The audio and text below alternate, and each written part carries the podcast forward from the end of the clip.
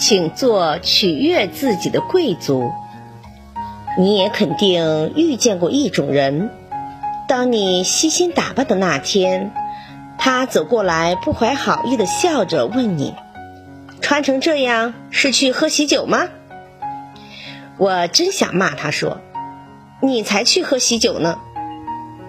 一个人难道不可以偶尔怀抱着赴宴的心情，愉悦自己吗？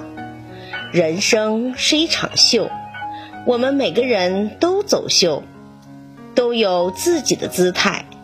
当你不在乎别人的想法和目光，你才能够走出自己的姿态。真正苍白的是期待别人的认同，尤其是那些与你无关的人，那才是落难却成不了贵族。